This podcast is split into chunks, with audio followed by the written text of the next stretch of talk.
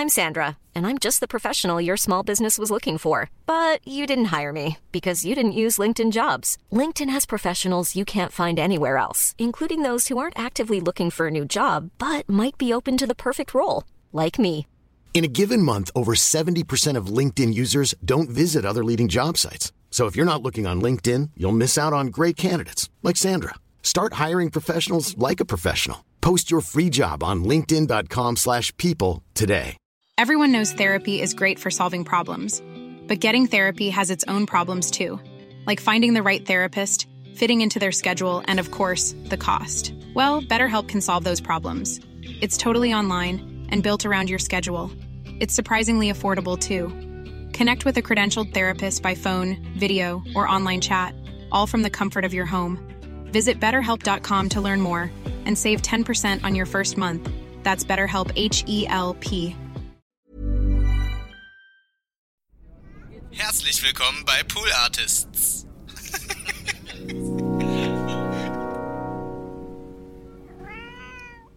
Ich gucke die einfach so lange an beim Singen, bis die checken, dass ich sie angucke. Und das ist jedes Mal so eine unfassbar gute Reaktion. Die sind dann sehr schnell still. Die sind dann sehr schnell still, das ist dann total unangenehm. Ja. sehr gut, sehr gut. ti dice che da che a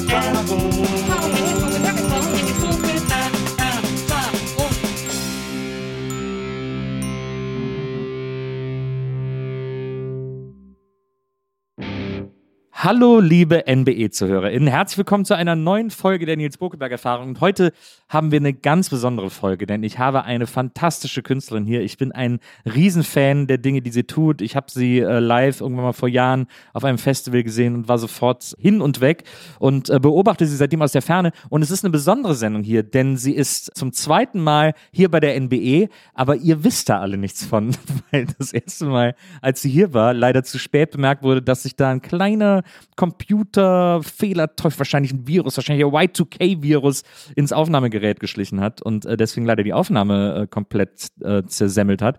Und äh, dann haben wir sie gebeten, doch bitte nochmal zu kommen, damit wir dieses Gespräch nochmal führen können, weil ihr das unbedingt hören sollt. Und dann äh, haben wir es letzten Endes geschafft. Sie hat gesagt, klar, ich komme nochmal wieder. Und heute ist sie nach all den Dingen, die zwischendurch passiert sind, endlich da. Und ich freue mich nochmal mit ihr dieses Gespräch führen zu können und sie euch präsentieren zu können, denn ihr solltet ab heute nichts anderes mehr hören, außer ihre Platten. Herzlich willkommen, Ilgnur.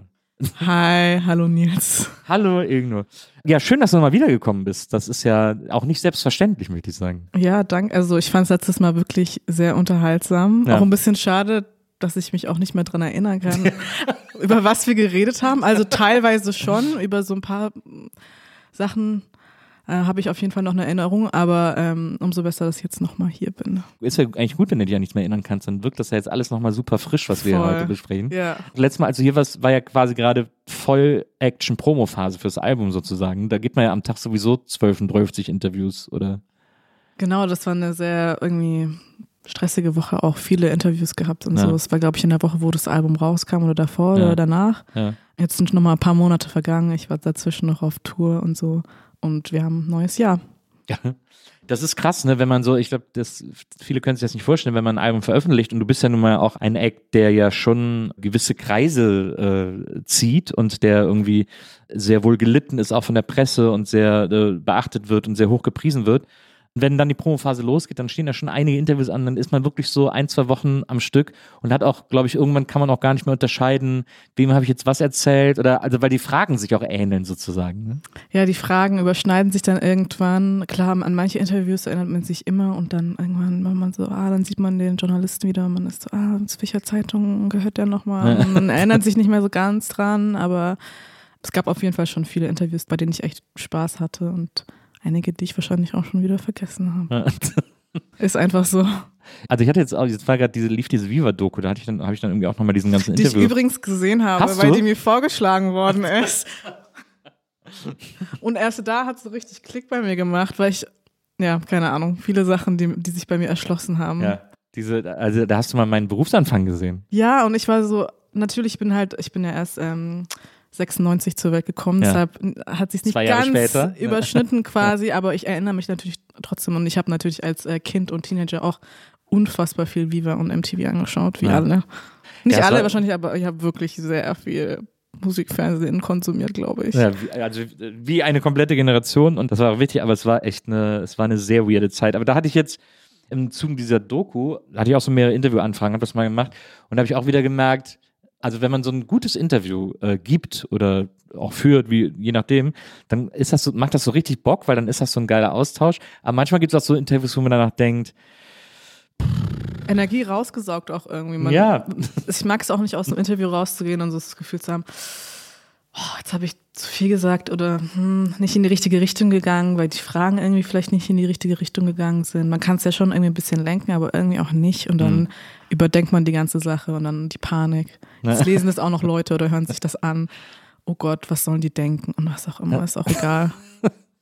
Weißt du, was ich meine? Ja, absolut, absolut. Das hab ich, ich, hab, ich, ich tendiere manchmal auch dazu, wenn ich interviewt werde, dann habe ich so vorher, überlege ich so, was ist das Thema, so um was geht es und dann, und dann gehe ich so ins Interview rein mit so, einer, mit so einer ungefähren Idee, worauf ich hinaus will und merke dann während des Interviews sehe ich mich so von außen und denk so, was laberst du denn da gerade für eine Scheiße? Das passiert mir super oft. Ich bin dann so motiviert, so übermotiviert zu erzählen und erzähle dann auch Sachen, die ich niemals erzählen wollte oder sollte oder, oder die auch total unsinnig sind. Vor allem, wenn man sich gut versteht mit der Interviewperson, dann öffnet man auf einmal alle Schubladen, die man vielleicht doch nochmal nicht öffnen sollte. Ja, das stimmt. Ich, da, da war ich dann, da gab es wirklich so Momente in meinem Leben, wo ich froh war, dass ich ein Interview nochmal zur Abnahme geschickt bekommen habe. So, Mm. so Print-Interviews gerade. Ich meine, gerade bei Print ist es sowieso schwierig, weil Das habe ich immer das Gefühl, die schreiben schon nochmal ordentlich Sachen um. Manchmal Ja, eben, lese ich das deswegen. mit so, oh, so genau so habe ich das jetzt auch nicht Naja. gesagt, aber ganz rauskorrigieren kann ich es auch nicht. Na gut. Und dann wird das kopiert und kopiert und kopiert und du bist so, oh Gott. na,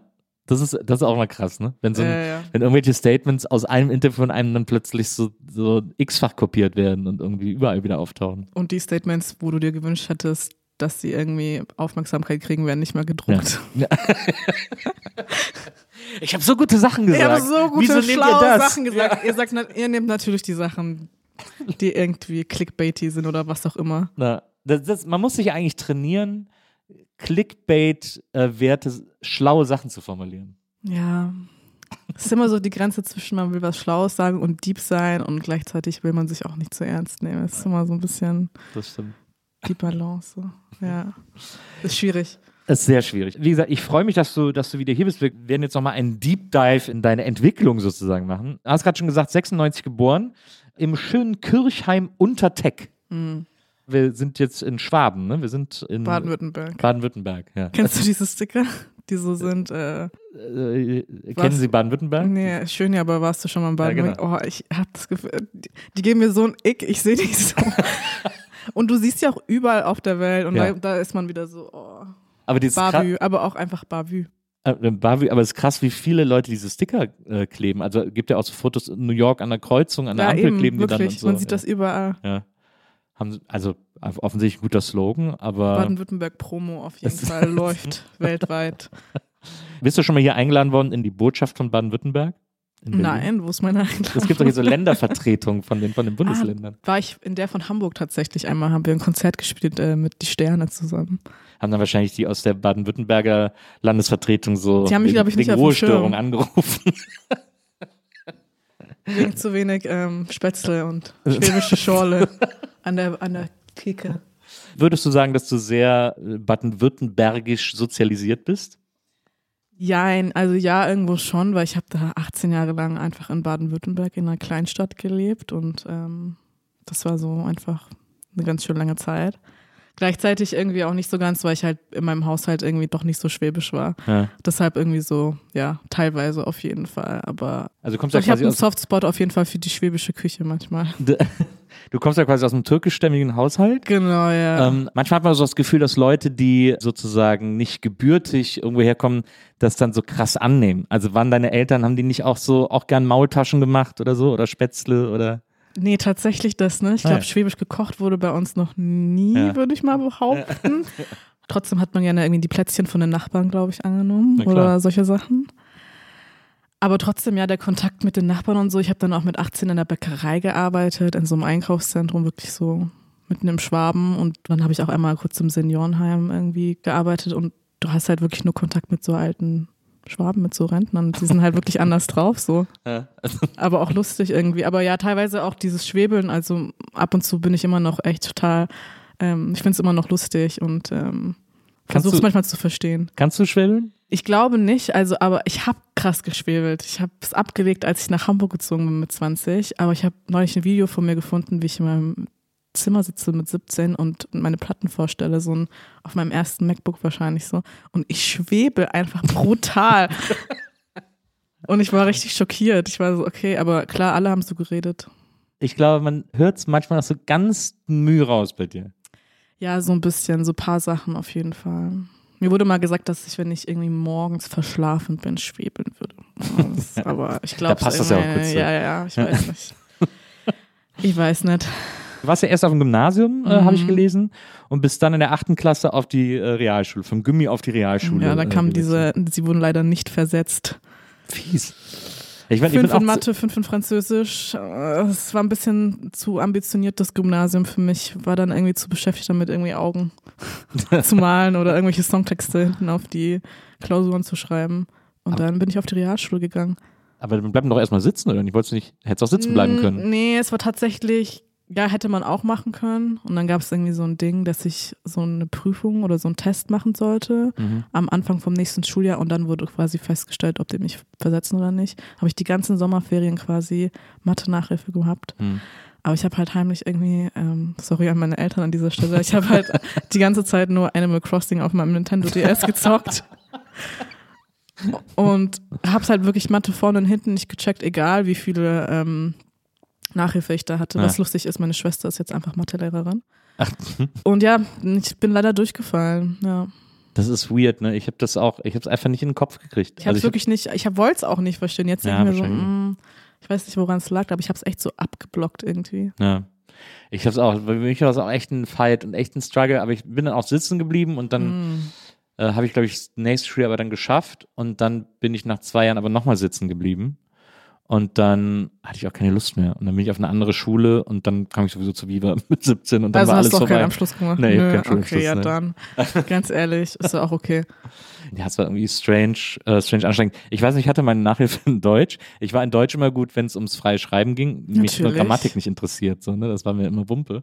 Und was ich auch immer super zäh fand in Deutsch, war so Lektüre, also Literatur und Mhm. wenn man ein Buch lesen musste und das dann besprochen hat. Und die haben ja eigentlich, haben DeutschlehrerInnen fast immer nur Scheißbücher ausgesucht. Also so Krabbert diese- und so. ja, ne, wir hatten so die Insel der blauen Delfine und so, what the fuck, wer soll das denn lesen? Also Mhm. ganz furchtbares Zeug. Und dann weiß ich noch, wir hatten mal eine Deutschlehrerin, die war super cool und die wollte so ein bisschen, die war auch immer, die war so ein bisschen Punk irgendwie auf eine Art und die wollte immer alles ein bisschen anders machen oder zumindest das System so weit ausreizen, wie es geht. Und die hat dann in der Klasse eine Umfrage gemacht, was wollt ihr denn mal lesen? Was kam raus? Und dann kam natürlich irgendwie zu 99% Stephen King raus. Nur ich habe dann Max Frisch äh, gesagt, weil ich mich so für so super schlau hielt. und, und dann hat äh, Stephen King gewonnen, hat sie gesagt, okay, dann lesen wir Stephen King. Und sie konnte das dann im Lehrplan damit rechtfertigen, dass sie gesagt hat, ja, wir nehmen gerade Trivialliteratur durch. Und deswegen konnte sie sozusagen den Schülern Ah. einen Gefallen tun und Stephen King lesen. Sie hat sich dann ausgesucht, welches wir lesen. Hat sich für Carrie entschieden, das war das erste von Stephen King. Hat gesagt, das ist irgendwie auch nah an Schülern und an Alltag von Schülern und irgendwie, das findet sie am interessantesten. Dann mussten wir sogar zur letzten Stunde alle einen unterschriebenen Wisch von den Eltern mitbringen, dass wir den Film gucken dürfen, weil sie uns dann noch den Film gezeigt hat, äh, als Abschluss. Aber das ist mega cool. Ja, das war sehr progressiv, aber ich hatte gar keinen Bock, das zu lesen. Okay. Und dann hatte ich, Ich habe es auch nie gelesen. Ne, und dann hatte ich eine Deutschnachhilfe und die hat das dann gelesen und dann hat sie mir immer geschrieben, was so dann passiert. Und das war natürlich Aha. ja, genialer Nachhilfeunterricht, wenn die einfach für dich lernt. Ja, klar. Also, so- so, ich muss plötzlich gar nichts mehr machen. Und das hat auch nicht so gut funktioniert, muss man ehrlicherweise sagen. Nicht so eine, nicht so eine gute Nachhilfeidee. Ja, die Schule ist, glaube ich, irgendwie nicht so ausgelegt für kreative Menschen. Na, glaube ich auch. War das doof, an die, an die Realschule zu gehen? War das irgendwie. Nö, war überhaupt nicht doof an der Realschule. Mm. Nee, es war alles so, der Unterricht war auf jeden Fall viel machbarer, meine Noten sind besser geworden. Ich hatte coole Lehrer an der Realschule. Die am Gimmi waren alle so ein bisschen strenger und die Kids hatten auch alle mehr so Akademikereltern. Ja. Auf der Realschule war es so ein bisschen durchgemischter, mehrere Leute, die irgendwie mehr so auf meiner Augenhöhe waren, glaube ich. Ja. Genau, und dann habe ich auch später nach dem Realschulabschluss habe ich dann auch noch am Berufskolleg eine Fachhochschulreife nachgeholt. Die mir auch. Hast es nochmal Habe ich nochmal probiert. Noch Habe ich das System System noch mal nochmal eine gezeigt. Chance gegeben. Das war aber auch okay. Das war eh nur so zwei Jahre lang und dann war so okay, weil nach der Realschule war es okay. Wenn du halt studieren willst, dann musst du halt jetzt nochmal in die Schule. War es Ja. okay. Na gut. Bei uns war das alles nebeneinander. Wir hatten so ein Schulzentrum. Ich komme auch aus so einer Ah, Kleinstadt mhm. äh, im Rheinland. Und da war dann ähm, Gymnasium, Realschule und Hauptschule irgendwie so alle zusammen in so einem Dreieck angelegt. Also es gab sogar einen gemeinsamen Schulhof und so. Wenn man da die Schulen gewechselt hat, war das dann so uncool. Das war bei mir auch so. Also die Realschule und das ähm, Gymnasium waren direkt beieinander. Ja. Und da war der Schulhof noch so zusammen und es war so ein bisschen so, ah ja, okay, jetzt bin ich einfach in der. Jetzt bin Gedowngraded. ich, ja, jetzt bin ich einer von den Underdogs. so, ja, cool, macht euer Abi und kauft eure Eigentumswohnungen. So, ja. Wenigstens ist bei uns alles ein bisschen entspannter. Wir Ja. werden nicht so komplett durchgetrimmt von diesem System. Bei uns an der Realschule war eines Tages ein Graffiti an der Wand. Also es gab wirklich gar kein Graffiti bei uns in der Stadt. Und eines Tages war dann ein Graffiti an der Wand und dann einer äh, mit Sprühfarbe Public Enemy an die Wand äh, gesprüht mit zwei M. und alle so, okay, wow. Und dann äh, am, am nächsten Tag äh, war dann irgendwie Unterricht an der Realschule. Dann ging der Lehrer so durch die Reihen. Äh, und dann bei einem äh, Bekannten von mir sagt er so, Moment mal. Und dann hatte er auf sein Heft, hatte er Public Enemy geschrieben, weil er einfach immer gedacht hat, dass, dass sie so heißen. Er war relativ schnell überführt, muss man Oh. ehrlicherweise sagen. Das war die schöne Geschichte von dem Graffiti in Wesseling. Das ging schnell. Ich habe nur eine sehr traumatische Geschichte zu Graffiti. Zu, zu Graffiti? Willst du die erzählen oder nicht? Wenn sie zu Ich traumatisch weiß nicht. ist. Ich will hier keine Wunden aufreißen. Nee, also überhaupt nicht. Also mir ist nichts passiert, aber es erinnert mich daran. Und zwar war das so ein Trittbrettfahrer, weil da war damals dieser Amoklauf in Winnenden. Oh ja, das war bei dir in der Nähe quasi. Mhm. Und ja. dieser Amokläufer ist nach dem Amoklauf in der Schule, ist er mit dem Auto nach Wendlingen geflohen. Und wurde dann damals auch von der Polizei auf einem Parkplatz in Wendlingen, ich weiß nicht vor welchem Supermarkt, von der Polizei direkt umgebracht, glaube Ja. ich, damals. Und ich weiß noch, damals sind wir aus dem Unterricht rausgekommen und es war die Hölle los in der Schulaula. Ja. Auf einmal waren super viele Eltern da und ich war so, hä, was geht hier ab? Und ich gehe aus der Schule raus, meine Mutter steht da und sie ist so, ja, ich hol dich ab mit dem Auto. Ich wohne halt fünf Minuten Schul, also fünf Minuten Fußweg zur Ach, Schule. krass. Ich Ja. war so, warum holst du mich mit dem Auto ab? Und sie so, sag ich dir erst, wenn wir zu Hause sind. Ach, krass. Und dann kam das raus und sie war so, ich habe in der Schule angerufen und war so, ja, der ist nach Wendlingen unterwegs und keine Ahnung was. Und dann war eben am nächsten, also es war eh schon ein bisschen heftig, natürlich Mhm. uns allen nichts passiert, ne? Mhm. Aber klar, für alle Leute, die damals in der Schule waren, war das so voll das klar. Ding, klar. Ja. Und am nächsten Tag, weiß ich noch, gab es noch eine Chemieklausur, die auch ausgefallen ist. Und dann gab es natürlich dieses klassische, ich weiß nicht, wie war das war, jemand hat an die Schulwand gesprüht, als nächstes seid ihr dran. Ach, du, ach Und dann hatten alle so ein bisschen Schiss, in die Schule Ja, zu gehen. Ja. Ja, ja. Aber im Endeffekt ist nichts passiert. Nee, Aber ja, trotzdem, sollte das ist ein für Gag mich, sein, aber sollte so, ein Gag sein, wahrscheinlich Ja, so, ja. haha, um den Kids so Schiss zu machen. Ja. Aber oh mein Gott, das ist für mich so eines der wenigen Schulerinnerungen, die so richtig eingebrannt Ja, ist, wirklich in meinem Kopf. Richtig Ja, krass. ja, voll. Oh, naja, Fies. weg von den schlimmen Themen. Ja, weg von, weg von den Schwimmthemen hin zu den schönen. Du hast es gerade eben schon äh, angeschnitten, du hast in der Bäckerei gearbeitet mit 18. Mhm. Hast du denn richtig, warst du Bäckerin oder warst du so Bäckerei, wie nennt sich das, Fach, Fachangestellte, Fachverkäuferin? Wahrscheinlich eher als Zweiteres. Ja. Also ich war auch ein bisschen schockiert, dass viele Sachen in der Bäckerei auch einfach tiefgekühlt ankommen als Ware und dann aufgebacken werden. Aber wie sollst du auch sonst wirklich 200, 300 frische Brezeln machen und Ja. noch irgendwie, ich meine, schwäbische Bäckereien, ne, es gibt halt viele süße, süße Sachen und Kuchen und was Ja. weiß ich was. Ja. Deshalb selber richtig mit Mehl und Zucker habe ich nicht gebacken, aber ich habe unzählige Brezeln aufgebacken und Butterbrezeln geschmiert. Müsstest Und du Kaffee gekocht und äh, solche Sachen. Du bist vielleicht eine gute Expertin für Aurel, der ja, äh, der ja, ähm, ich weiß nicht, ob du Aurel kennst, äh, fantastischer Moderator, auch au- auf Instagram unterwegs, äh, auch kommt auch aus Schwaben Mhm. und er macht ja seit, glaube ich, jetzt einem Dreivierteljahr immer den großen Brezeltest. Überall, wo es Brezeln gibt, äh, in Oh, Berlin, sonst wo kauft er sich die und guckt, äh, ob die gut sind, guckt, wie die Lauge ist äh, und so weiter und so fort, wie sie geschwungen ist. Hm, ja, es ist tatsächlich echt ein bisschen schwierig, die guten Laugenprodukte hier im Norden zu finden, muss ich sagen. Man ist ein bisschen verwöhnt von den Brezeln und Laugenbrötchen aus Schwaben. Also du bist auch eine Brezel. Bisschen äh. Brezel-Konnoisseur, kann man Ja. schon so sagen. Eins meiner besten Freundinnen, Domi, schwört auf die Brezel von Ditch. Und wir waren auch neulich, als wir im Gym waren, danach kurz bei Ditch auf dem Weg nach Hause. Ja. Und da habe ich mir auch eine Ditch-Brezel geholt. Und das Ding ist, bei Ditch, die sind halt immer warm. Und das macht halt schon einen krassen Unterschied aus, finde ich, Ja. bei einer Brezel. Und die sind echt okay, würde ich Aber behaupten. ich dachte, die wären so super verpönt als so Ja? Oh, ich habe das Gefühl, ich habe jetzt irgendwas losgetreten vielleicht. Also ich fand Nee, dachte ich die immer, echt okay, muss ich sagen. Ja. Aber ich weiß nicht, sonst habe ich mich nicht so krass an Brezeln rangetraut in Berlin. Ich hole mir dann lieber irgendwie ein Simmet, dann bin ich auf der richtigen Seite. auf der sicheren auf jeden Fall. ich hole mir bei äh, Ditch immer diese Salami-Pizza, Ah ja. weil die das fieseste ist, was man essen kann. Mm. Das ist, aber wenn ich so verkatert bin oder so, dann ist es genial. Mm, Das mm, ist, mm. äh, äh, die mag ich sehr gerne. Aber dann, ich meine, mit 18 äh, äh, in einer, in einer, äh, in einer Brezelbäckerei in, in äh, Schwaben gearbeitet, In einem Einkaufszentrum. in einem Einkaufszentrum auch noch. Das sind ja so klassische Jobs, wo man weiß, das wird jetzt nicht mein Lebensinhalt. Man hat es zumindest gehofft. Du hast gehofft, dass du das für immer machen würdest? Nee, dass ich es nicht für immer Achso, ja, mache. das ist nicht für immer. Ja. Ja. Ja, genau. Ich finde das so geil, dass man so mit so 18, so von 18 bis Anfang 20 ist ja so alles, was man tut, denkt man erstmal ist irgendwie so Ist entweder auch nur. irgendwie egal. Ja, genau. Ist alle, irgendwie alles, alles egal, was man vor allem beruflich macht. So. Ja, oder aber es ist egal, weil so viel Druck die ganze Zeit auf dir drauf ist, dass du dann irgendwann so bist, nee, ich kann mich dem irgendwie eh nicht aussetzen. Ja. Deshalb mache ich jetzt irgendwas. Du hast ja zu der Zeit auch schon Musik gemacht. Ja, Du hast ja seit, seit du 16 bist, also du hast ja sehr früh schon Instrumente gelernt, Mhm. äh, auch so ein bisschen im, äh, im Wettstreit mit deiner Schwester, die hat Geige gelernt. ja, und die war auf jeden Fall eine bessere Instrumentalistin als ich. Die war nämlich so ein bisschen Streber und hat mit als Teenager schon im Orchester gespielt mit so ganz vielen älteren Leuten.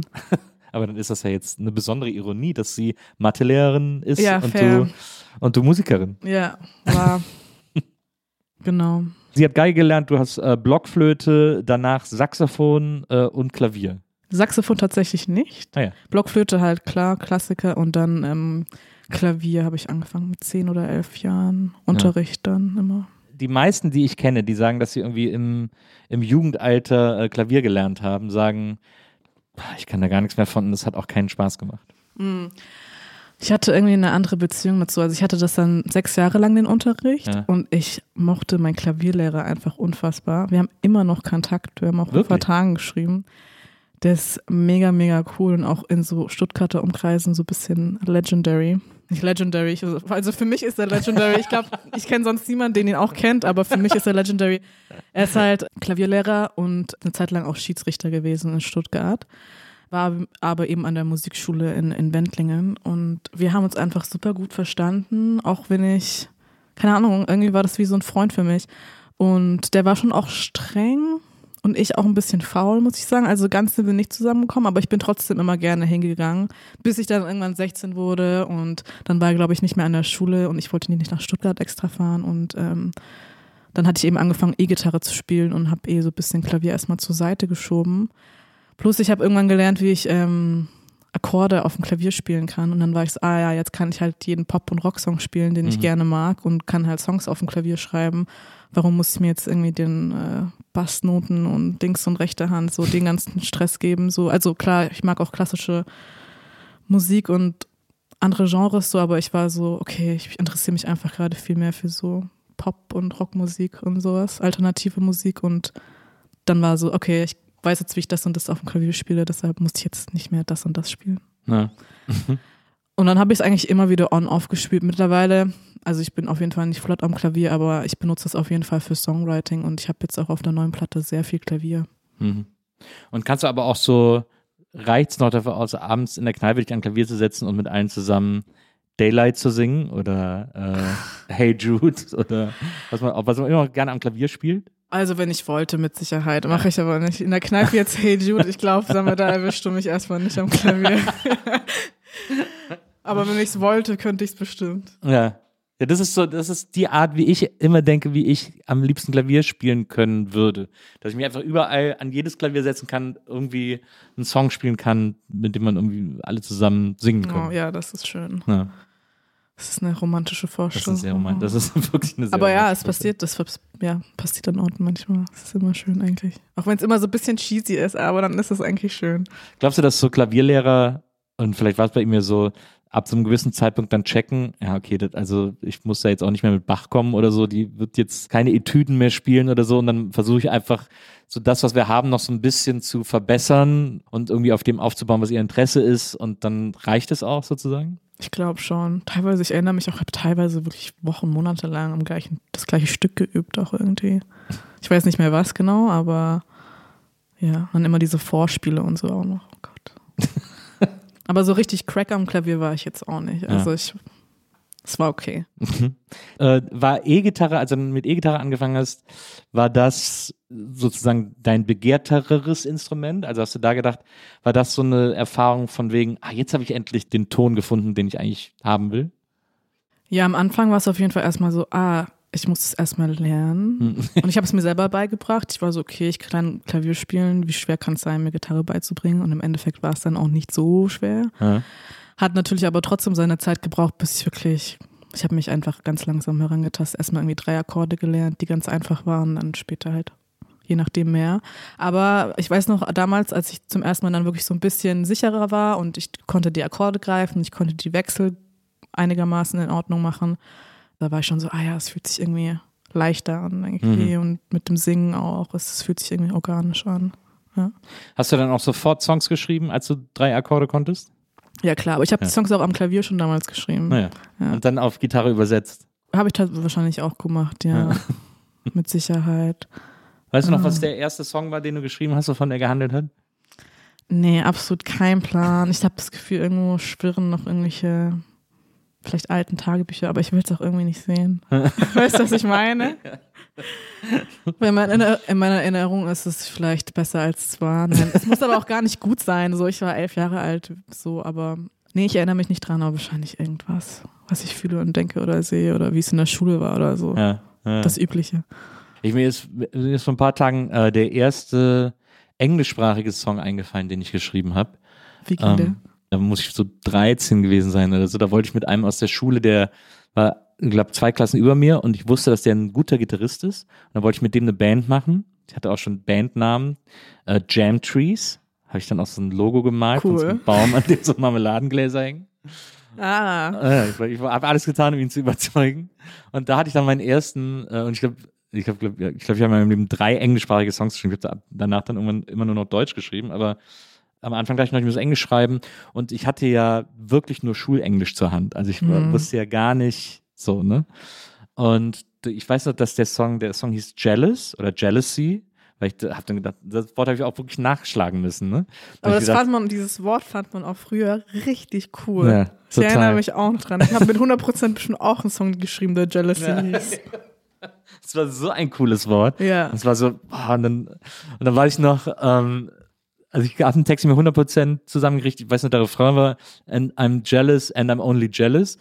Und dann war, äh, und dann war, weiß ich aber noch, es gab einen Reim, I saw you in the street and you had a new boy and my friends told me his name was Roy. Weil damals der einzige Reim, der einem auf Boy eingefallen ist, Roy war. Das war, äh, das war ist keine große Karriere draus erwachsen, aber das war mein äh, erster englischsprachiger Song. Jealous. And I'm only jealous. Wow. Na. Liebe ich. Na. Ja, dieses, und ich habe das Gefühl, jeder Text ungelogen war immer erstmal irgendwas bla bla walking down the street oder irgendwie sowas. Aber to be honest, ist bei meinen Songtexten teilweise immer noch so. Es ist einfach, es ist einfach ein Gefühl, was schon oft beschrieben worden ist, aber es ist, man denkt einfach anders, wenn man läuft und fährt und so. Fühle ich zu 100 Prozent. Also ich war Auch, auch, wenn wenn, es schon übersättigt ist. ja, aber auch wenn ich heute anfange Text zu schreiben, ist immer, ich war letztens in der Stadt und es fängt immer so an. Ich bin, ich, letztens sah ich einen Laden oder I don't know. Aber das ist irgendwie, äh, das macht irgendwie, es kommt so aus einem raus, so automatisch. Ja. Das, man braucht schnell eine Situation sozusagen, in der alles passieren kann. Wenn du sagst, du hast angefangen mit elf Songs zu schreiben ähm, und hast dann eben auch die äh, Instrumente gelernt, dann irgendwie immer weitergeschrieben und so. In deinem Haushalt, in eurem Haushalt gab es ja, ich hatte mir das auch hier irgendwo aufgeschrieben, ähm, folgende Platten, folgende englischsprachige CDs: Bob Marley, Amy Winehouse und die Beatles. Das war so. Vielleicht noch irgendwie Robbie Williams und Kylie Minogue oder so. Ja. Und Evanescence hatte meine Mutter. Dieses Wirklich? Bring Me to Life So Album. eine, also eine Rockerin. Äh, Mhm, auch so. Rockalbum. Und also es gab noch ein paar mehr, aber das waren auf jeden Fall so Ja. die wenigen, die ich auf jeden Fall gehört habe. Und äh, wieso hast du nicht angefangen, Reggae zu machen, zum Beispiel, wenn man so viel Bob Marley hört?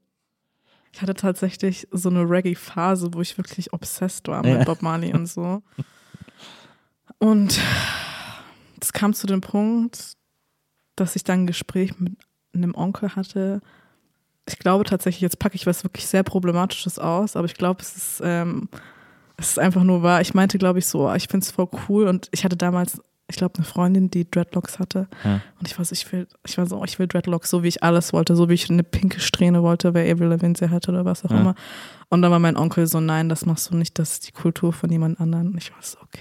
Und dann war ich so, okay, diese Bob Marley Obsession, was geht hier ab? Ist das noch healthy? Kann ich es noch vertreten? Aber abgesehen davon, ähm, dass, es, dass es nicht meine Kultur ist, wüsste ich auch gar nicht, wie man Reggae spielt auf den Instrumenten. Das stimmt. Das ist ja wieder weißt du, nochmal wirklich so ein was anderes für sich. Ja, das, ich finde das auch, was ich so faszinierend an Reggae finde, ich war nie ein großer Reggae-Fan, also, aber Bob Marley war, fand ich schon immer irgendwie, habe ich schon sofort kapiert, also ist ja, Bob Marley ist ja Musik, die man sofort kapiert, wenn man sie zum ersten Mal in seinem Leben hört. Ist ja, Ja. etwas, was man sofort, Musik, die man sofort rafft, habe ich so das Gefühl. Ja.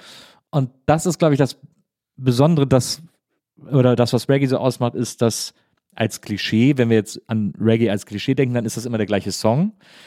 Ähm, aber wenn man sich das genau anhört, merkt man, dass das mega vielfältig ist und äh, in keinster Weise derselbe Song ist, äh, aber es einfach nicht nachvollziehbar ist, wie die das gemacht haben. Also auch wenn man es sich anhört und auseinander denkt, sozusagen, denkt man immer so, okay, wow, das ist komplett andere Energie, aber es ist irgendwie, also ich finde es super schwer zu kapieren, sozusagen, so zu analysieren. Das finde ich ja so gut daran. Ja, und es ist halt auch viel, wahrscheinlich viel breiter gefächert, als ich überhaupt Ahnung darüber Ja. habe. Ja, absolut. Also, und ich finde, wenn Bob Marley im Radio kommt, ich höre mir das immer noch gerne an. Ich finde, das ballert immer noch. Ja. Das ist mega geil. Und dann gab es natürlich halt, wirklich, ich war da sehr jung, ich glaube auch so 12, 13 wahrscheinlich. Da habe ich so alle möglichen Genres so für mich entdeckt. Und dann natürlich so gesucht, was gibt's in Deutschland? Ich weiß auch noch, ich war, glaube ich, auf einem Gentleman-Konzert. Wen gab es dann noch damals? So Patrice Ja. und, Oh, stimmt, und Patrice. solche Sachen. Ich weiß noch damals dieses, so eine Patrice-EP, die ich super viel gehört habe. Aber das war ehrlich gesagt, das war kein Reggae, das war eher so Singer-Songwriter. Ja. Wahrscheinlich eher mit so einem Soul-Influence. Ich weiß gar nicht mehr. Was Aber macht Patrice heute noch? Ich- Gibt's den noch? Äh, Ja, natürlich gibt's den wahrscheinlich Aber ich erinnere mich an, an diese EP von Patrice, diese Single, die der hatte, die war so Das, geil. da ist er so mit dem Oberkörper mit so einer Jacke drauf, Genau. ahnst du? Genau. Da gab es ein paar Songs, die habe ich echt viel auf meinem MP3-Player hoch und runter gehört, muss ich sagen. Ja, stimmt, das war auch, das war auch total geil. Jetzt kommt ja auch so ein Bob Marley-Film. Jetzt kommt ja so ein Biopic. Echt? Also Okay. ähnlich wie dieser Elton John-Film und der und der Queen-Film kommt jetzt so ein Bob Marley-Film. Der sah gut aus. Trailer sah gut aus. Guckt Der Milli. Vanilli-Film ist jetzt auch. Hab ich nicht. Hast du ihn schon gesehen? Nee, aber ich habe ich hab ihn noch nicht gesehen, Ja. aber ich habe tatsächlich mal den Fab kennengelernt, als ich Oh, cool. damals in Ham nach Hamburg gezogen bin mit 20. Das war eigentlich für ein Praktikum. Und da habe ich in einer Fernsehfirma gearbeitet. Und ähm, Fab wurde interviewt für eine Arte-Doku über Skandal in der Popmusik. Ja. Und ich war halt die Praktikantin, die halt Tee brühen musste und irgendwie was zum Mittagessen holen musste oder so. Und ähm, hab, hab mich kurz bei ihm vorgestellt. Und er war sehr lieb und ist extra aus Amsterdam hergefahren. Und da weiß ich nur noch, musste ich so mega viel Recherche zu Milli Vanilli machen. Deshalb werde ich mir den wahrscheinlich anschauen, den Film. Du bist also voll im Thema, sozusagen. Im Milli was, Vanilli? was Milli Vanilli betrifft, ja. Ja, voll. Aber generell in diesem Praktikum auch. Ich habe so viele Sachen mir reingezogen. Ich habe das Gefühl, ich habe dadurch echt nochmal ein anderes Popkulturwissen aufgebaut. Bist du, bist du denn dann damals für den Job nach Hamburg gegangen oder? Ja, quasi fürs Praktikum. Es war so ein ähm, Praktikumssemester. Ja. Weil du ja studiert hast an der ich äh. HAW Kunsthochschule Kommunikationsdesign. Das war dann nach dem Praktikum in Hamburg. Ah ja. Ich habe davor im Schwarzwald studiert. Ach stimmt, ja, stimmt, du hast im Schwarzwald. Das äh, ist nach der Bäckerei passiert quasi. Nach der Bäckerei. Medienkonzeption. Ja, nach Ja. der Bäckerei bin ich im Schwarzwald gelandet für ein Jahr und dann eben anschließend in Hamburg für das Praktikum, wo ich dann geblieben bin. Was ist Medienkonzeption für einen Studiengang? Was muss ich mir darunter vorstellen? Äh, Also, weil ich würde jetzt denken, der Begriff Medienkonzeption, ja, also, dann kommt man so, heute lernen wir USB-Sticks. nee, tatsächlich die ersten zwei Semester hattest du so alles Mögliche von ähm, BWL bis äh, Programmieren bis Mathe, Physik, Audio, Videotechnik und solche Sachen. Und dann konntest du dich quasi später ähm, irgendwie festsetzen, ob du mehr in den Filmbereich willst, ob du mehr in den Audiobereich willst, ob du irgendwie 3D-Animation machen willst und so weiter. Es war ein sehr offener Studiengang und natürlich, das ist halt auch die ähm, Hochschule in Baden-Württemberg, die quasi einen sehr niedrigen oder keinen NC hat, was auch der Grund war, warum ich da gelandet bin. Aber, aber, aber was mit Medien war schon, ich meine, du wolltest, du wolltest ja schon Musik machen, oder? Ich wollte schon Musik machen, aber als ich in der Bäckerei gearbeitet bin, da gab es nicht die Hoffnung, jetzt irgendwie eine Band zu starten Ja. und auf, aus meinem Kinderzimmer in Wendlingen heraus, no fucking way. Es war eher so, okay, ich muss irgendwas studieren, was interessiert mich? Ja gut, irgendwie Medien, so. Ja, deswegen meine ich ja, deswegen war das ja eigentlich dafür äh, ein guter erster Schritt. Voll und ich habe später auch dann, als ich nach dem Praktikum eben in Hamburg an der HW studiert habe, ähm, wo ich dann auch ein bisschen länger war als an der Hochschule in, in Furtwangen im Schwarzwald, habe ich auch später, ich habe damals ähm, das Artwork von der ersten Platte, habe ich im Computerraum von der Uni gemacht. Ich habe das erste Musikvideo, das Cool-Musikvideo, die ganze Digitalisierung von den Kassetten und das ganze, den ganzen Schnitt und so habe ich im Computerraum von der Uni gemacht. So, das hat sich schon sehr gut überschnitten dann auch irgendwann. Ja. Ist denn, äh, wenn du äh, von äh, Wendlingen nach Furtwangen gegangen bist, da hat man ja schon so ein bisschen das Gefühl, also jetzt so von außen betrachtet, ich möchte keinen der beiden Orte zu nahe treten, aber dass du versucht hast, so einen soften Exit aus dem Dorfleben zu machen, indem du in eine nur etwas vielleicht größere Stadt nach Furtwangen gegangen bist. Also war das für dich so, Ja. dass du gesagt hast, das ist so, Furtwangen ist so der Amount an Aufregung, den ich jetzt erstmal noch ganz gut äh, wegstecken kann? Na, ich war eingeschränkt. Ich war 18, 19. Ich war in Baden-Württemberg. Ich wohne in einem türkischen Haushalt. Das heißt, ich kann eigentlich nur zum Studieren oder zum Heiraten ausziehen. ähm, in dem Fall auf jeden Fall studieren. Und es muss halt in Baden-Württemberg sein. Und ich wurde halt wirklich an allen Unis oder an den Hochschulen in Stuttgart und Umkreis von mir wirklich abgelehnt, weil irgendwie mein, mein Schulabschluss zu schlecht war oder was auch immer. Das war wirklich die einzige Hochschule, die mich angenommen hat. Aber und dann war ich so, okay, dann mache ich es halt. Es war, ich habe mir wirklich jetzt nicht so krasse Gedanken Ja. dabei gemacht. Aber wieso muss es denn in, in Baden-Württemberg sein? Weil mein Schulabschluss, also ich konnte irgendwie nur in Baden-Württemberg Ah, damit studieren. Ja, Ja. verstehe. Ja, dann wird es natürlich eng. Dann muss man Wird eng. Im. Endeffekt hat es später dann trotzdem in Hamburg äh, geklappt. Ich sag mal so, wo ein Wille ist, ist auch ein Ziel. Man kommt auch in Hochschulen rein, wenn man nicht den richtigen Abschluss hat. Ja. Ähm, Absolut, ich habe auch studiert. Ja, ähm, man muss halt extra Tests machen und keine Ahnung was und dann geht das schon irgendwie. Hm. Jetzt nicht überall, aber ja, bei so kreativen Sachen wahrscheinlich schon eher. Ja. Genau. Aber ja, das war mein Soft-Exit in noch kleineres Dorf, mitten im Kaff, mitten im Schwarzwald. Also du fährst da einfach wirklich in, ja, in den Schwarzwald rein. Also da ist nichts. Da ist nichts mehr. Aber wie ist das denn? Äh, wie ist das denn? Also natürlich ist da was, da wohnen auch Le Leute, aber so im Vergleich jetzt zu Berlin. Ja, ja, okay. aber, aber wie ist denn die, wie muss ich mir, also ich glaube, ich habe mein Leben lang, also ich bin aufgewachsen in einer Kleinstadt und danach habe ich nur noch in Städten gewohnt. Dann bin ich nach Köln, bin hab in, äh, 20 Kilometer vor Köln aufgewachsen und ab, seitdem ich in Köln dann gewohnt habe, habe ich eigentlich nur noch in Großstädten gewohnt. Deswegen ist das jetzt wahrscheinlich sehr klischeeig gedacht. Aber die Hochschule in Furtwangen, wenn man da Medienkonzeption lernt, ist das denn angedockt an das moderne, äh, an so eine moderne Idee von, von Medien? Weil es geht ja auch da, natürlich darum, was man da für Dozenten dann hingelockt kriegt. Und natürlich sind so die High-Profiler wollen natürlich alle nach Berlin oder Hamburg oder Ja. wo auch immer und wollen dann nicht in Furtwangen an der Uni äh, sitzen. Also hat der Unterricht Sinn ergeben auf eine gewisse Art. Doch, ich habe schon auf jeden Fall einige Sachen gelernt, aber klar, ich, ich stelle mir die Dozenten an so Medienstädten wie Berlin, Hamburg, Köln, auch selbst München auch anders vor. Hm. Ich kann mich tatsächlich gar nicht mehr so krass an, jetzt an einzelne Dozenten erinnern, was wahrscheinlich negativ ist oder vielleicht auch nicht. Aber zum Beispiel in Hamburg kann ich mich schon eher dran erinnern. Da hatte man schon nochmal andere so Charaktere auch und so Ja. richtige oder- Wollte, wolltest du nach Hamburg oder war das zu Ja, ich wollte nach Hamburg. Es war so, okay, jetzt war ich ein Jahr lang in, im Furtwang, im Schwarzwald. Es war klar, drittes Semester, Praktikum, sechs Monate, überall, Hauptsache eine Medienfirma in Deutschland. Und ich habe mich ausschließlich in Hamburg und in Berlin beworben. Und ähm, tatsächlich war dann das Praktikum das, was in Hamburg geklappt hat über Skype. Dann die in Berlin hat, hatte ich keine Zusage und dann hat das geklappt. Ich hatte ein WG-Zimmer irgendwie bekommen und dann bin ich auch schon mit dem Auto und Matratze und meiner Gitarre irgendwie nach Hamburg gezogen und nicht nochmal zurück in den Schwarzwald. Nicht einmal. Meine Eltern haben einen Umzug für mich gemacht, tatsächlich. Also sie haben meine Sachen dann noch rausgeholt, meine Möbel. Ach, wirklich? Mhm. Das, ich finde das, äh, ich finde das so erstaunlich, wenn man, wenn man dir zuhört und die sich deine Geschichte so anguckt. Bei dir ist alles immer so sehr äh, pragmatisch abgelaufen. Also so, ja, ich mach das jetzt einfach, okay, alles klar. Und dann. Äh, es war viel dramatischer, du weißt gar nicht, bei mir ist auch so ein Chaos. Ich habe wahrscheinlich auch so viel geheult und ist immer noch so, man fühlt sich so lost. Was habe ich überhaupt gemacht?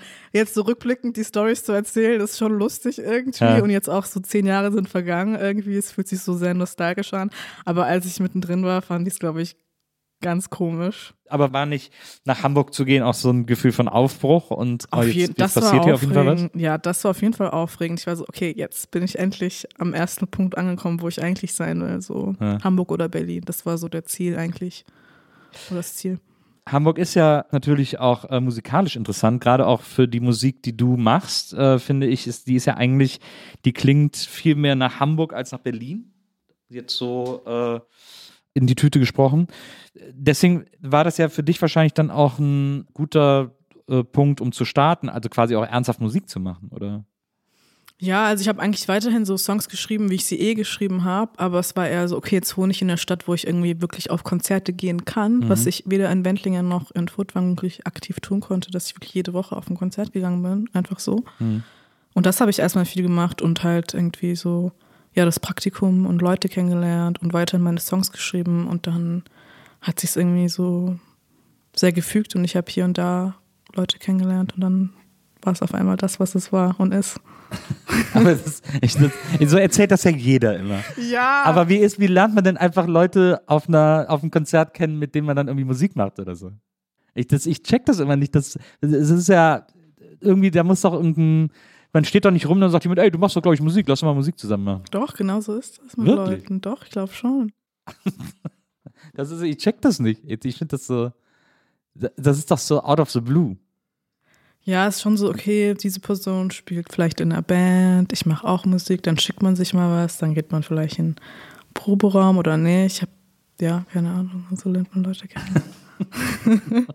du hast gesagt, du hast die ganze Zeit schon Musik geschrieben. Hattest du denn ähm, eine Idee davon, was oder wer du als Künstlerin bist? Also gab es sozusagen, klar, hast jetzt dein Leben lang Songs geschrieben, bist dann in Hamburg und dann sagst du irgendwie so, ja, aber vor allem hier diese acht Songs oder sechs Songs von mir, die, das ist so das, was ich als Künstlerin bin oder so. Also wie konkret war dir schon, was du künstlerisch machen willst? Überhaupt nicht konkret. Also es hat sich wirklich erst so richtig geformt und auch so mit der ersten EP und diesen ersten Songs, die ich rausgebracht habe, damals 2017. Und dann habe ich mir auch den Künstlernamen gegeben, der einfach mein Vorname ist. Und mhm. so das so aufgebaut quasi. Was heißt aufgebaut? Das gemacht.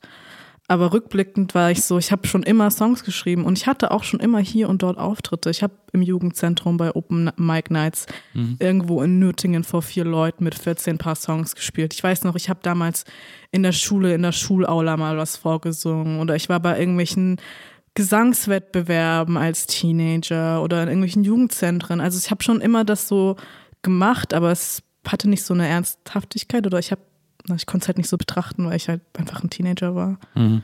Und dann erst später, als ich in Hamburg war, war dann so, okay, jetzt kommen die Songs raus und ähm, ja, keine Ahnung, da ging es wirklich los, aber es war wirklich so auch ein bisschen so reingestolpert und das checke ich ehrlich gesagt erst jetzt so richtig mit acht, fast 28, nächsten Monat werde ich 28 und jetzt ist irgendwie schon so acht Jahre her fast, dass die erste EP rausgekommen ist, was irgendwie voll krass ist. Ich höre mich schon an wie so ein alter Hase, aber ich habe es wirklich nicht so gecheckt, was da abgegangen ist, als es damals so passiert ist, merke ich jetzt so. Ja.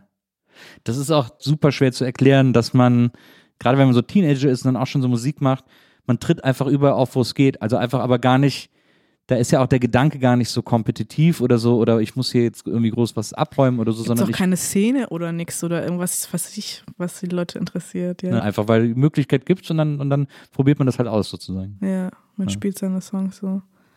Aber eigentlich wollte ich es schon immer so deep down natürlich. Ich habe immer Leute angehimmelt und hatte viele Obsessionen mit verschiedenen Bands und Künstlern. Und na klar wollte ich das, aber ich konnte mich irgendwie nicht so ganz darin sehen. Ja, und dann ist das irgendwie so passiert und die ersten paar Songs kamen raus und dann habe ich auf einmal Festivals gespielt und ich war wirklich auch lost am Anfang. Ich weiß noch so, die ersten paar Konzerte hatten wir so einen Mischer und der war so, ja, was willst du auf, auf deinem Monitor haben? Und ich war so, was ist ein Monitor? Ja. So, ich hatte keine Ahnung, ich wusste nicht mal, wie man mit einem Pedal ähm, eine Gitarre stimmt. Ich habe meine Gitarre einfach immer mit YouTube oder mit einer App gestimmt. So, ich musste mir erstmal so voll viele Sachen irgendwie überhaupt aneignen und nebenher bin ich halt auch einfach noch so Anfang 20. Ne?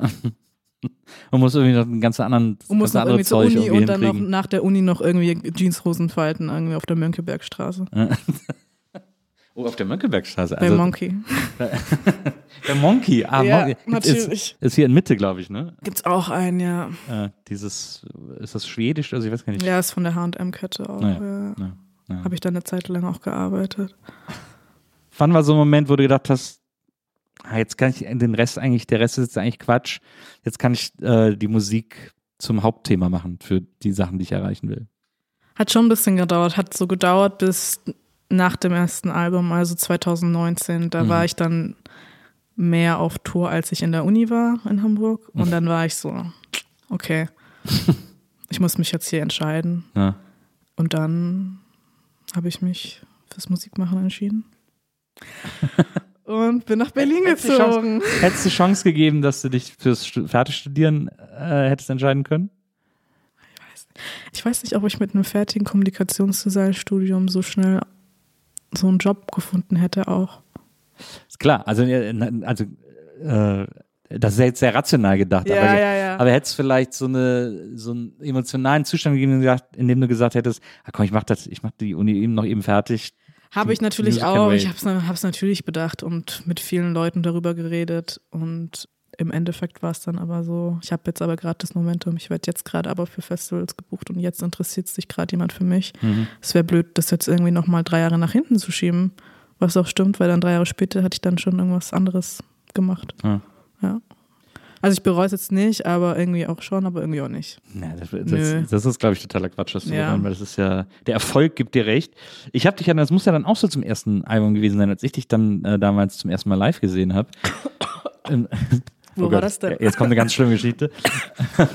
Hast du dir letztes Mal schon erzählt? Ich glaube ja, ja. Und ich glaube, da warst du schon nicht so begeistert. Ähm, aber ich habe dich ja das erste Mal live gesehen im Weingarten Ah ja. äh, auf dem Lolla, auf dem Lollapalooza hier in Berlin.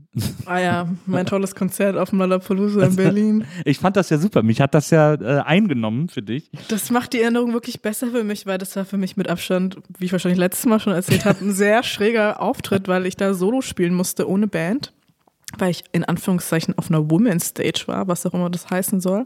Und ähm, nach mir auch viele Leute Ach, das war gespielt. eine Woman's Stage. Ich weiß nicht, aber nach mir haben halt auch andere Bands gespielt, die auch Typen drin hatten. Deshalb frage ich mich, ob das irgendwie eine Ausrede war.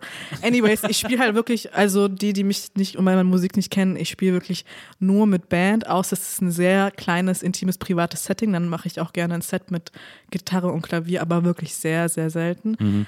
Und dann spielst du auf Lollapalooza und du musst irgendwie Solo und Set spielen, während alle anderen irgendwie mit ihren Bands oder Backing-Tracks spielen. Das ist erstmal voll hart irgendwie. Ja. Und dann hat, glaube ich, gleichzeitig noch irgendwie Billie Eilish oder so gespielt, deshalb war eh keine Chance. Und da waren echt sehr wenig Leute da, aber manchmal ist es einfach so. Ich war da, ich fand's super. Ich Danke, da, das freut mich natürlich sehr, weil ich dachte, das hat keinen gejuckt. Ich war da auch den ganzen Tag an diesem Weinzelt, weil ich es am gemütlichsten fand. Und dann äh, habe ich dich gesehen und war begeistert. Ich glaube, nach dir hat dann, wie heißt sie, Mia, Mia Dingenskirchen gespielt. Nicht Mia Morgan, oder? Doch, genau, Mia Morgan. Nein, daran würde ich mich erinnern. Die hat, äh, vielleicht Oder? hat sie auch am Tag nach dir gespielt, aber ich glaube, sie hat, okay, weil die kenne ich ja. die war nämlich Maus. auch nur sie mit Gitarre und hat ihren Keyboarder dabei. Ah ja, aber die haben, glaube ich, Backing-Tracks gehabt. Ja, die haben meistens Backing-Track. Genau. Die aber die, hat da, die habe ich da auch gesehen. und die hat mich aber nicht so beeindruckt wie du. Also bei, äh, muss ich ganz ehrlich sagen, weil die auch gut funktioniert haben, die Songs nur mit, äh, nur mit E-Gitarre bei dir. Also das war, Okay, danke. das war irgendwie ähm, sofort sehr schlüssig. Und von da ab habe ich dich dann auch so ein bisschen aus der Ferne beobachtet und äh, fand das immer, fand es immer super, was du gemacht hast. Du bist ja dann sozusagen pressemäßig erstmal sehr weird in so eine Slacker-Ecke ähm, gestellt worden. Wir hatten es ja gerade eben über Interviews und so oder äh, über Artikel. Da hat dann irgendein wahrscheinlich älterer Musikjournalist gesagt, Mensch, das ist ja, die ist ja richtiger Slacker. Und das, man muss dazu sagen, das ist ein Begriff, der ist so Mitte der 90er war das mal so. Man hat so äh, Beck und so hat man Slacker genannt. Das war dann so ein super Inbegriff. Alle wollten Slacker sein. Und das war aber dann so 1998 schon wieder vorbei. Und jetzt hat, das hat irgendwer diesen Begriff wieder ausgepackt und dir irgendwie übergeschippt. Du hast mal im Interview gesagt, du musstest selber auch googeln, was das überhaupt bedeuten soll. Ja, tatsächlich. Und es äh, wundert mich, dass du das jetzt so in Zusammenhang mit Beck und so erwähnst, weil als ich es gegoogelt habe, war es total herabwertend gemeint. Ach, wirklich? So, ja, der Slacker, so, das sind so die, die ihre Akkorde nicht richtig spielen und rumkiffen und keine Ahnung was. I mean, kind of true, aber auch irgendwie Heute, so. maybe, it's, maybe it's heute so, aber als der Begriff zum ersten Mal aufkam, war das wirklich, also wie gesagt, Back mit Loser war gerade draußen und das war, und dann haben alle gesagt, das ist ein Slacker und dann wollten alle Slacker sein. Das war Ja. dann so als lässig sozusagen. Okay, lässig finde ich cool. Ich meine, die anderen, die ich dann quasi gegoogelt habe, wie so Kurt Weil oder Pavement oder so, klar, Ja. bin ich auch mega Fan, finde ich mega cool. Ja. Bei Pavement check ich vom Sound her auch wirklich, was die so mit Slacker meinten. So Stimmt. dieses Ja. Verzögerte und diese gemummelten Lyrics und so. Ja. Ich finde das so interessant bei deiner musikalischen Sozialisation. Du hast ja schon dieses Wissen und man hört das ja auch in deinem Sound, diese, ähm, dieses Verständnis von, äh, ja eben, also das, was in den 90ern Slacker genannt wurde, aber auch so Grunge und, und, äh, und so Gitarren und so und bist aber ja trotzdem auch sehr pop-orientiert aufgewachsen und hat irgendwie als, als äh, Kind auch irgendwelche Pop-CDs äh, im Regal stehen, die du rauf und runter gehört hast und so. Ähm, hast du das Gefühl oder ist das ein Ziel von dir, dass sich das alles bei dir in deinem Sound wieder trifft? Ja, warum nicht? Ich glaube, das passiert sowieso organisch. Ich glaube, irgendwas, irgendwie alles, was ich irgendwie aufgeschnappt habe und wie du schon meintest, ich habe sehr viel Pop gehört und dann habe ich sehr viel Grunge alternative Musik gehört und ich glaube, das spiegelt sich immer irgendwie wieder und gewisse Themen tauchen immer wieder auf. Ähm, es kommt auf jeden Fall immer wieder zusammen und ähm, ja, ich wäre auf jeden Fall, ich würde nicht die Musik machen und die Songs schreiben, ohne die unzähligen Songs und Alben und Musiker, mit denen ich so viel Zeit verbracht habe. So, das baut jemanden schon irgendwie so auf. Und das ändert sich auch immer. Ich glaube zum Beispiel jetzt auf dem neuen Album habe ich einen viel deutlicheren irgendwie 70er Jahre Folk-Einfluss stimmt. Ja. ähm, weil ich einfach dann über die Pandemie hinüber super viel so Carole King und Joni Mitchell, Neil Young, so hoch und runter die ganzen Folk-Sachen gehört habe Mhm. und die auch gespielt habe und es hat sich dann so langsam so da reingeschlichen. Ähm, also die schleichen sich immer irgendwie rein. Das macht also Sinn, dass vielleicht bei der ersten EP und auch beim ersten Album auf jeden Fall so ein bisschen so mehr so dieser Grunge Ich finde es auch so, ich finde es ja in großen Teilen auch Rock. sehr shoegazig. Schuhe. Ja, die Gitarren haben Effekte drauf, in der Tat. Ja, so My Bloody Valentine und so, das ist so, also das hatte ich auch so bei deinem Solo-Auftritt dann da so wiedergefunden mit so ewig hallenden, verzerrten Gitarren und, äh, und diesem etwas träumerischen Gesang, äh, sozusagen. Das ist ja so, das ist ja so dieses, dieses ganz Shoegazige, was ich auch total liebe, was ich auch total geil finde. Äh, sehr atmosphärisch und so. Aber wie du schon sagst, das, das äh, neue Album, das aktuelle Album, ähm, das dann danach kam, ist sehr, ist von was ganz anderem inspiriert. Ist das denn so, dass du dich gegen so Einflüsse kaum wehren kannst? Also das, oder beziehungsweise dass du nicht dagegen wehren kannst, dass man die auch, äh, dass man die auch spürt sofort, wenn du die, wenn du die so aufnimmst? Oder ist es so, dass du dann so, du hast dann ein Carrie King Album entdeckt und hast oh, ich muss jetzt sofort einen Deep Dive in diese, in diese 70er Jahre Musik machen äh, und dann so viel davon hörst, dass es quasi nichts anderes mehr werden kann? Mhm. Ich glaube, so eine Mischung aus beiden. Ich gehe jetzt nicht rein, bin so, oh, der Sound muss so, so und so klingen, sondern dass eher ein Song entsteht und dann denkt man an Referenzen und ist so, oh, man möchte, dass die Drums vielleicht klingen wie auf dem Album und dass man vielleicht irgendwie Keys oder eine Orgel benutzt, die den Sound irgendwie irgendwie wieder widerspiegelt. Ich glaube eher so, dass man so da so seine Referenzen zieht, aber ähm, genau. Und ich beobachte schon auch so, wie andere Leute ihre Songs schreiben, wie die Strukturen sind, welche Wörter sie benutzen. Und auch wenn ich Songs von anderen Leuten zu Hause auf der Gitarre spiele und da ist irgendwie ein Akkord, den ich selber noch nicht benutzt habe, versuche ich mir den irgendwie zu merken oder aufzuschreiben. Also ich lasse mich halt einfach beeinflussen, so wie jeder andere Musiker auch. Ne? Ja. So, ich Aber es gibt auch Leute, die halt so sind, so, boah, ich höre gar keine Musik, ich höre keine Podcasts, so, ich höre, ich lass mich gar nicht, aber so bin ich nicht. Ich höre den ganzen Tag Musik und Ja. ich beschäftige mich mit Musik und ja.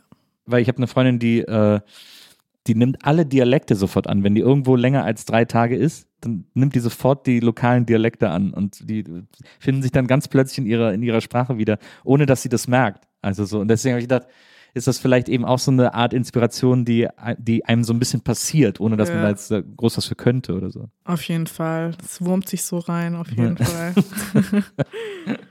Und du hattest, glaube ich, ähm, ich will dich gar nicht hören, letztes Mal Nee. auch einen Vergleich gebracht von einer Künstlerin, die ich nicht kannte und dann mir angehört habe und jetzt total der Fan bin. Äh, Von wem denn? Amy Mann. Ah, ja, ja, natürlich, ja. Kannte ich überhaupt nicht, als du es erwähnt hattest. Und es hatte tatsächlich ein anderer Journalist auch erwähnt. Und ich war so, Wer ist sie? Ja, also ich finde, das, das, äh, das neue Album klingt extrem nach Amy Mann. Ja, und ich Ähm, habe sie dann natürlich äh, recherchiert und ich habe ein paar Songs angehört und ich habe es natürlich voll gefühlt. Ich war so voll schön. Ja, ja der, der ist natürlich äh, die meisten, äh, der gute, beste Einstieg ist immer der Magnolia-Soundtrack von ihr, weil Ja. der ist äh, unglaublich. Äh, Genau. All Killer, No Filler, wie man so schön sagt. Aber ja, das ist ja toll. Das äh, freut mich sehr, dass das, dass das auch so mit dir resoniert hat. Und es stimmt tatsächlich. Also wenn man, wenn man dein äh, aktuelles Album hört, dann spürt man diesen äh, viel stärkeren Songwriterin-Approach und, äh, und auch organischere Instrumentenauswahl und so. Jetzt hast du ja auch einen äh, Teil dieses Albums quasi im heiligen Land von Carole King geschrieben. Also so in, der, in, in den kalifornischen Valleys, äh, wo Carole King ja auch äh, ihr Haus hatte äh, und, ihr, und ihr, großes, ihr großes Album geschrieben hat. Da warst du und hast dann da auch Musik gemacht und Musik geschrieben und so. Ich hatte quasi mehrere, Auf, mehrere Aufenthalte in Los Angeles und habe in allen möglichen Vierteln gewohnt. Aber tatsächlich das allererste Mal, als ich dort war, Anfang 2020, ähm, bevor die Pandemie losging, bin ich halt wirklich aus Zufall oder nicht Zufall in einem Künstlerhaus in Laurel Canyon gelandet, Ja. wo man halt sonst kein Airbnb oder nichts findet. Ja. Und ähm, ich hatte wirklich super Glück. Und das war so meine Einleitung in LA, was total traumhaft war. Und ähm, da habe ich mich so ein bisschen in die Stadt verliebt und auch einige Songs darüber geschrieben.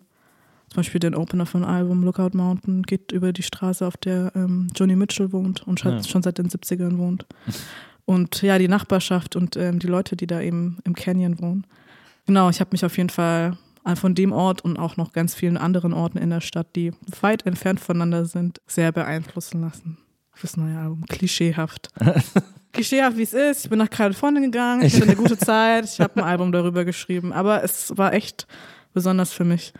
Ich weiß auch gar nicht, wie klischeehaft das ist, weil ich glaube, also wenn man jetzt äh, tatsächlich sich Laurel Canyon zum Beispiel anguckt und da irgendwie so äh, rumfährt äh, und sich das, äh, das so auf sich wirken lässt, man hat ja Carole King auch sofort im Ohr, wenn man da, also es ist ja wirklich, diese Umgebung und diese Musik haben sich so stark gegenseitig beeinflusst, dass das einem, selbst wenn man es gerade nicht hört, sofort im Ohr ist und sofort gegenwärtig ist, weil sich das so krass nach diesem Ort anfühlt, finde ich.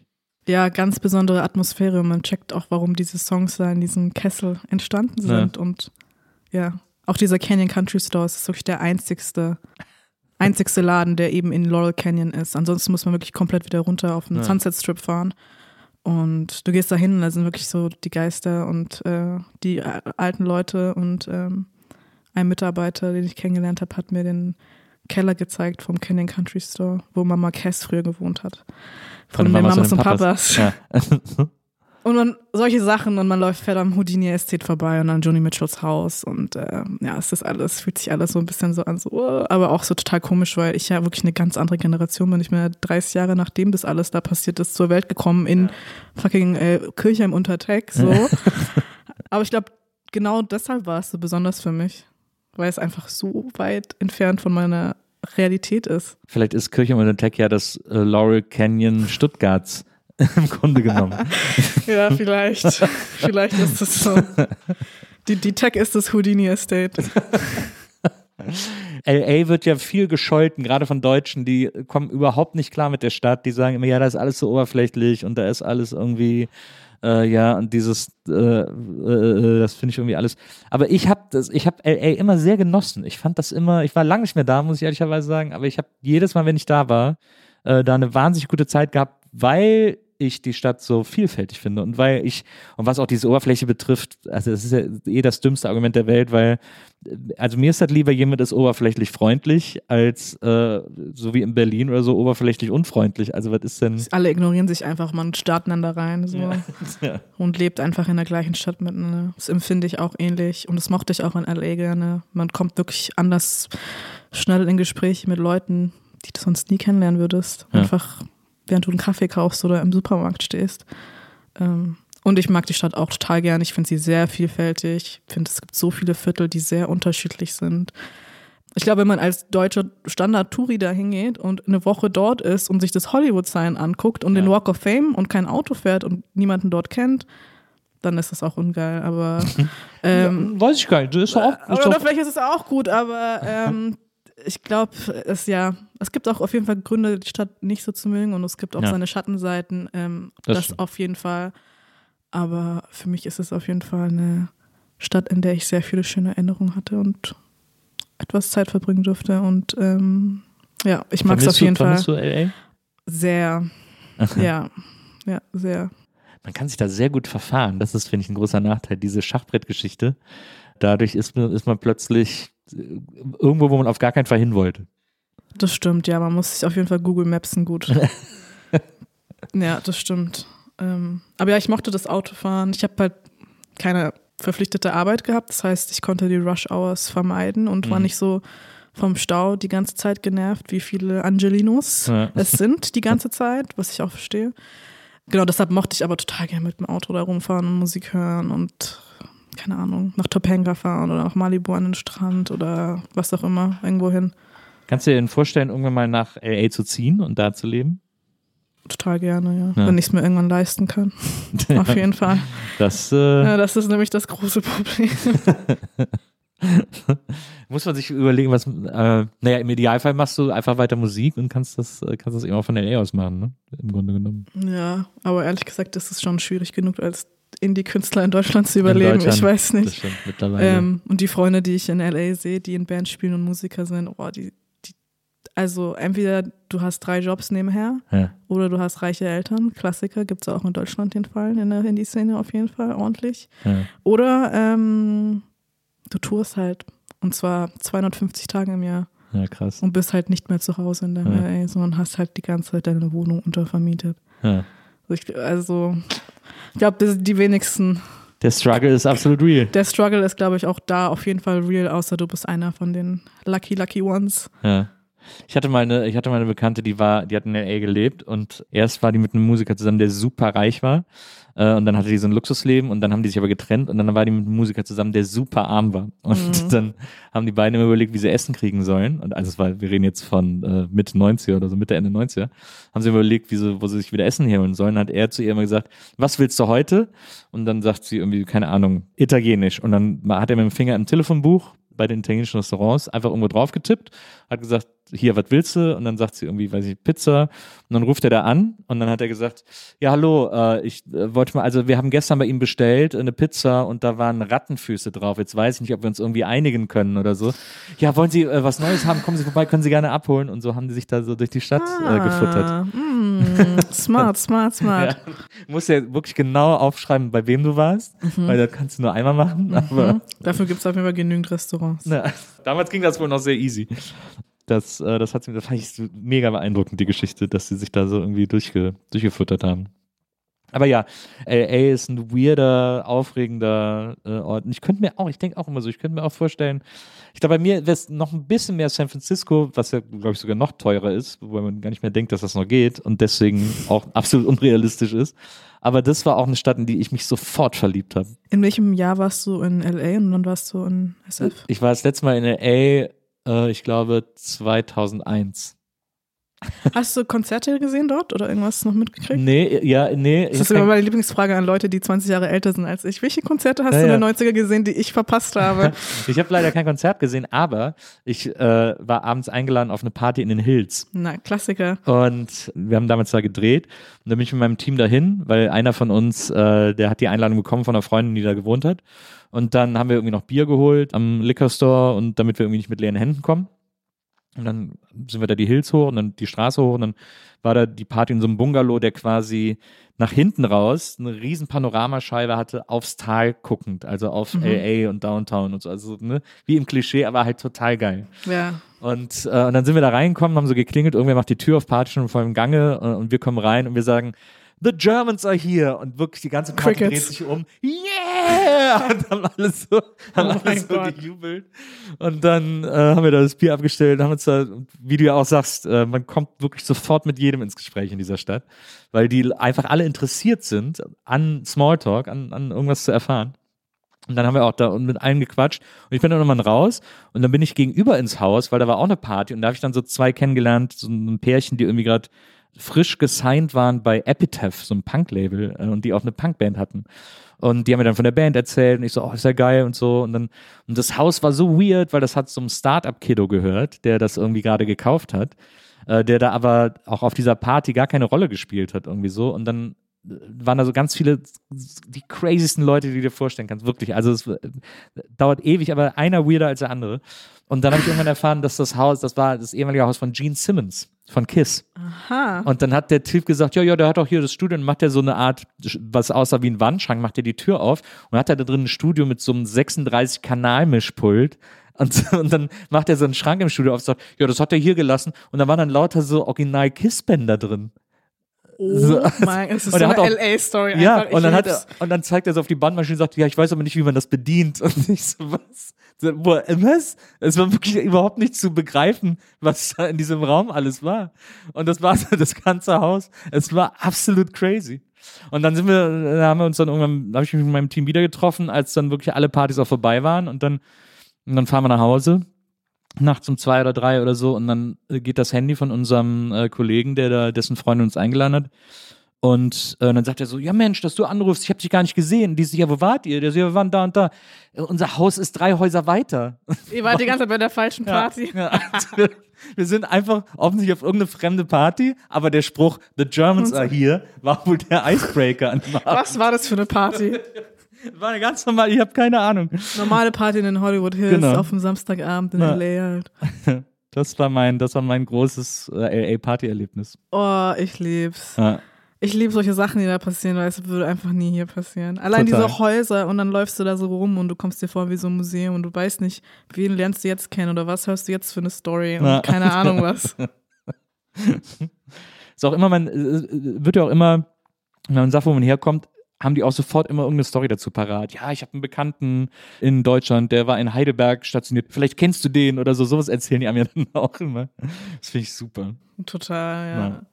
Ist denn, gibt es noch andere Orte in Amerika, so Ostküste oder so, die du, die du interessant findest oder wo du schon warst? Ich war sonst nur in New York einmal, Ja. so eine Woche lang. Und es hat mir auch gut gefallen. Würde ich auch gern bald wieder hin, um Freunde zu besuchen. Ja. Ähm, ja, viele Orte. Als nächstes würde ich, glaube ich, super gern Portland machen, Freunde in Portland besuchen und dann nach San Francisco runterfahren und dann nochmal LA runterfahren. Ähm, Gibt es denn sozusagen auch die äh, Hoffnung, äh, dass du sagst, äh, weil du auf Englisch singst, dass du auch in Amerika äh, auftreten könntest und da irgendwie würde ich natürlich Stattfinden gerne. könntest? Ja, würde ich gerne, aber ich äh, bin mir auch dem amerikanischen Musikkosmos bewusst und Ja, was ja. es da für ein Angebot gibt, vor allem an unfassbar guten Indie-Bands und Künstlern. Ähm, will mich jetzt gar nicht selber runterreden, aber da muss man erstmal auf das Level kommen. Ich habe das Gefühl, nicht jeder interessiert sich sofort für die Deutschen und die UK in den USA. Ich habe das bin sehr auf sich selber zentriert so. Das stimmt, das ist mal. Weil, Aber weil, natürlich ist, würde ich das total gerne und würde ich auch auf jeden Fall machen. So ist es nicht. Aber ähm, bin auch nicht, nicht schlau. warum hast du überhaupt auf Englisch getextet? Also, Weil es sich irgendwie gut angefühlt hat. Ich mochte Englisch in der Schule als Fach. Ich hatte Musik auf Englisch gehört, Filme auf Englisch geschaut, Bücher auf Englisch gelesen. Es hat sich so gut angefühlt. Auf Deutsch hätte sich irgendwie, also ich kann bis heute nicht auf Deutsch texten. Ich habe auch immer so Panik. In meinem Kopf denke ich immer so, was ist, wenn mich mal jemand zu einer Session einlädt und ich muss mal einen Text auf Deutsch schreiben. Es war einfach so schlimm und schlecht einfach, glaube ich nur. Einfach so komplett nicht brauchbar. Aber vielleicht sollte ich es auch einfach mal probieren. einen Helene Fischer-Text schreiben und kannst in L.A. wohnen. Honestly, hm, muss ich das Ganze nochmal überdenken jetzt. Und auf Türkisch schreiben hätte sich auch nicht richtig angefühlt. Also es Ja. war irgendwie so, na, das hat sich richtig angefühlt auf Englisch irgendwie. Jetzt ist natürlich, äh, wie gesagt, das Album ist jetzt ein halbes Jahr ungefähr raus. Äh, du warst sogar schon auf Tour damit. Mhm. Das Ähm, ist schon halb im Oktober, okay, ja. Ist jetzt ungefähr, ne? ist jetzt ein harter Stretch. Oh, Ein, ein harter Vierteljahr, Stretch. Ich bin so, ja, ja, ja. Für mich ist schon März. Äh, ich habe schon, ich hab schon mit dem Februar abgeschlossen. Da ist eh Karneval, da äh, kriege ich nichts mehr mit. Ähm, aber okay, also seit einem Vierteljahr raus. Und äh, bis auf Tour, es ist ja eigentlich immer sehr aufregend, äh, ein neues Album zu haben und dann auf Tour zu gehen, oder? Und dann das so präsentieren zu können, sozusagen. ja. Wie so ein Kinofilm. Das- hat, das, äh, hat das funktioniert oder war es, Es war die Resonanz nicht so, wie du, wie du es dir erhofft hast? Nein, ich war sehr nervös davor. Ich war lange nicht mehr so auf Tour-Tour, also so Album-Tour so. Ja. und neues Album und ich habe eine neue Liveband zusammengestellt Und wir waren zum ersten Mal auf Tour zusammen, geprobt natürlich. Und ähm, war, ich war sehr aufgeregt und sehr nervös auch. Und dann war es total schön. Also ich hatte voll die gute Zeit. Ähm, ich habe es voll gebraucht. Danach ging es mir auch viel besser. Ich habe hab das Gefühl, die Monate davor, auch nach dem A-Release, hatte ich wieder irgendwie so ein bisschen Downer. Und es hat mir total gut getan, ähm, unterwegs zu sein und die Songs live zu spielen, hat total Spaß gemacht und die Leute zu sehen. Also ich habe das Gefühl, als Musiker ist man oft so in seinem Kopf oder dann sieht man irgendwie auf seinem Handy irgendwelche Namen oder irgendwelche Zahlen oder irgendwelche, ja. Und man kann es irgendwie nicht so ganz fassen. Mhm. Wer sind diese Leute, die wegen dir da sein sollten? So und ja, es ist halt Konzert ist nochmal was anderes. Ich habe auch geschaut, dass ich irgendwie nach ein paar von den Shows mit den Leuten da quatsche, die gekommen sind und die alle sind total lieb und ich war so, oh Gott, meine Fans sind so cute. Ich hatte irgendwie, ja, es war irgendwie voll, voll schön. Ja, auf Tour gehen ist ja auch ein eigener Mikrokosmos. So ein Mikrokosmos. Und dieser Bus, in dem man sitzt mit den gleichen sieben Leuten, wird einfach zum Mikrokosmos ja. von Insider-Jokes und keine Ahnung was. Man weiß nicht mehr, in welcher Stadt man ist und keine Ahnung was. Und ich habe jetzt auf jeden Fall viel mehr Lust auch zu tun und Shows zu spielen. Das ist ja immer so ein Klischee von so Rockstars, dass die so äh, auf dem Bühnenrand geklebt haben, in welcher Stadt sie heute spielen. Aber es ist halt wirklich so, wenn man, man vergisst auf Tour Zeit und Raum. Das ist Total. einfach, man muss einfach irgendwann auf der Bühne stehen und das an alles andere ist völlig egal eigentlich. Jemand guckt nur noch in der Gruppe, wie viel Uhr muss ich aufstehen, wann muss ich aus dem Hotel auschecken, wie lange ist die Fahrt, dann was gibt es zu essen, wie ist der Soundcheck gelaufen, Konzert spielen, abbauen duschen, schlafen, aufstehen, gleiche. Zehn Tage lang oder länger oder was weiß ich. Na. Ja, das ja. Ist man kommt auch in so eine andere Routine irgendwie rein. Auch so bei so bei so Weltstars und so, ne, bei so MusikerInnen, hat man immer das Gefühl, dass das auch so, das macht auch so ein bisschen süchtig, dieses Tourleben. Also man merkt so, dass viele so, die auch so, als Extrembeispiel kann man auch die Stones nehmen, dass die können einfach nicht aufhören, die können das nicht lassen zu touren, sondern man will da, man will das immer weitermachen, weil das so Bock macht.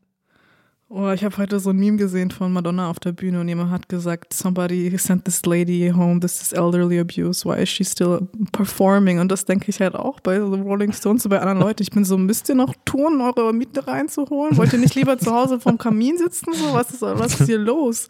Ja, aber ich glaube, das sind dann, die wissen dann gar nichts mit sich anzufangen, wenn die zu Hause ich glaub sind. Ich glaube halt auch nicht, ja. Man kommt auch in dieses typische Post- Tourloch nach ja. der Tour und ist so, uh, ich weiß noch, ich bin nach Hause gekommen dann ich war so happy, wieder in meinem Bett zu sein. Auch diese Autofahrt wie in Berlin dann irgendwie komplett durch Tschechien gefahren im, im Schnee und dann, dann bist du auf einmal, dann hocke ich so auf einmal wieder in meiner Einzimmerwohnung auf meinem Bett und ich war so, und das soll jetzt passiert sein? Ich habe die letzten zehn Tage, war das überhaupt real? Jetzt hocke ich wieder hier und muss, äh, keine Ahnung, Staubsaugen, an die, ja, an die Decke starren und Staubsaugen und ähm, ist das eigentlich passiert? Ja.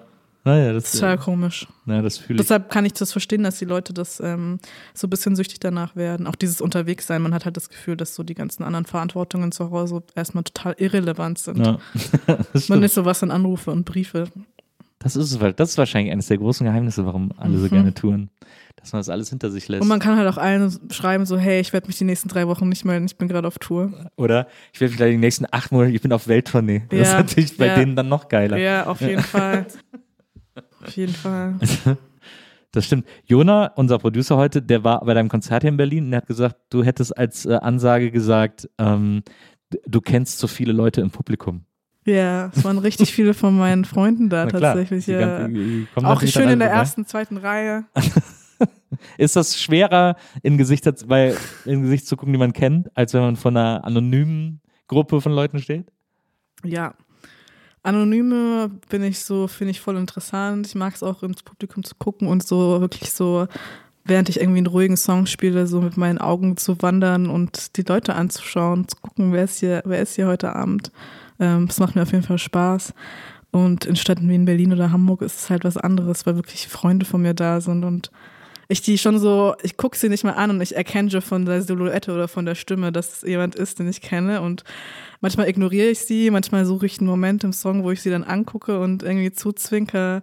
Als ich in Hamburg gespielt habe, zum Beispiel, war eine Freundin von mir da, die ich sehr lange nicht gesehen habe. Und sie ist mir dann erst so am Ende vom Set aufgefallen, weil sie an der Seite stand. Und ich habe mich so gefreut, sie zu sehen von der Bühne Genau, es ist voll schön, aber es ist auch, manchmal muss ich mir auch so ein bisschen das Lachen verkneifen, weil ich so, okay, kein, kein Lachflash kriegen. Und so ganz enge Freunde von mir ist schon auch nochmal was anderes, weil ich habe das Gefühl, ähm, die checken nochmal viel mehr, um was meine Songs gehen, weil die wissen, wann ich die irgendwie geschrieben habe oder nochmal so verstehen meine Gefühlswelt oder dieses Private an den Songs, dieses Persönliche nochmal viel mehr als jetzt fremde Zuschauer. Und das kommt mir immer so ein bisschen komisch vor, aber ich bin mir sicher, dass juckt die so null und die nehmen das gar nicht so wahr, sondern das bin nur ich, die komplett am Überdenken ist. Das, ich, hab, ich bin irgendwie immer, wenn ich auf der Bühne stehe, ich sehe das alles gar nicht. Ich sehe die Leute gar nicht mehr so. Man sieht sie meistens sowieso sehr schlecht, weil. Kommt voll drauf an, wie es Licht, Licht, und ist. so. ja. Ja. Aber es ist auch so, ich nehme das dann nur noch als so eine Masse wahr und Mm. ich versuche dann eben zu performen sozusagen. Aber es ist so, dass mein Blick dann da hängen bleibt. Ich, ich überlege die ganze Zeit, aber ich glaube, es ist echt selten irgendwie, weil ich, weil ich dann in so einem Film bin irgendwie, in so einem Performance-Film. Nee, ich schaue schon auch gerne so, wer ist gerade überhaupt im Moment so. Ich mag es zum Beispiel ganz, ganz gerne, Leute lange anzustarren, die bei einem ruhigen Song gerade am Quatschen sind. ich gucke die einfach so lange an beim Singen, bis die checken, dass ich sie angucke. Und das ist jedes Mal so eine unfassbar gute Reaktion. Die sind dann sehr schnell still. Die sind dann sehr schnell still, das ist dann total unangenehm. Ja. Ja.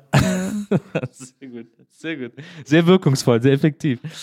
Vielleicht so äh, zum äh, vorläufigen Abschluss. Was hörst du gerade so für Musik, damit wir auch so ein bisschen wissen, in welche Richtung dein nächstes Album gehen wird?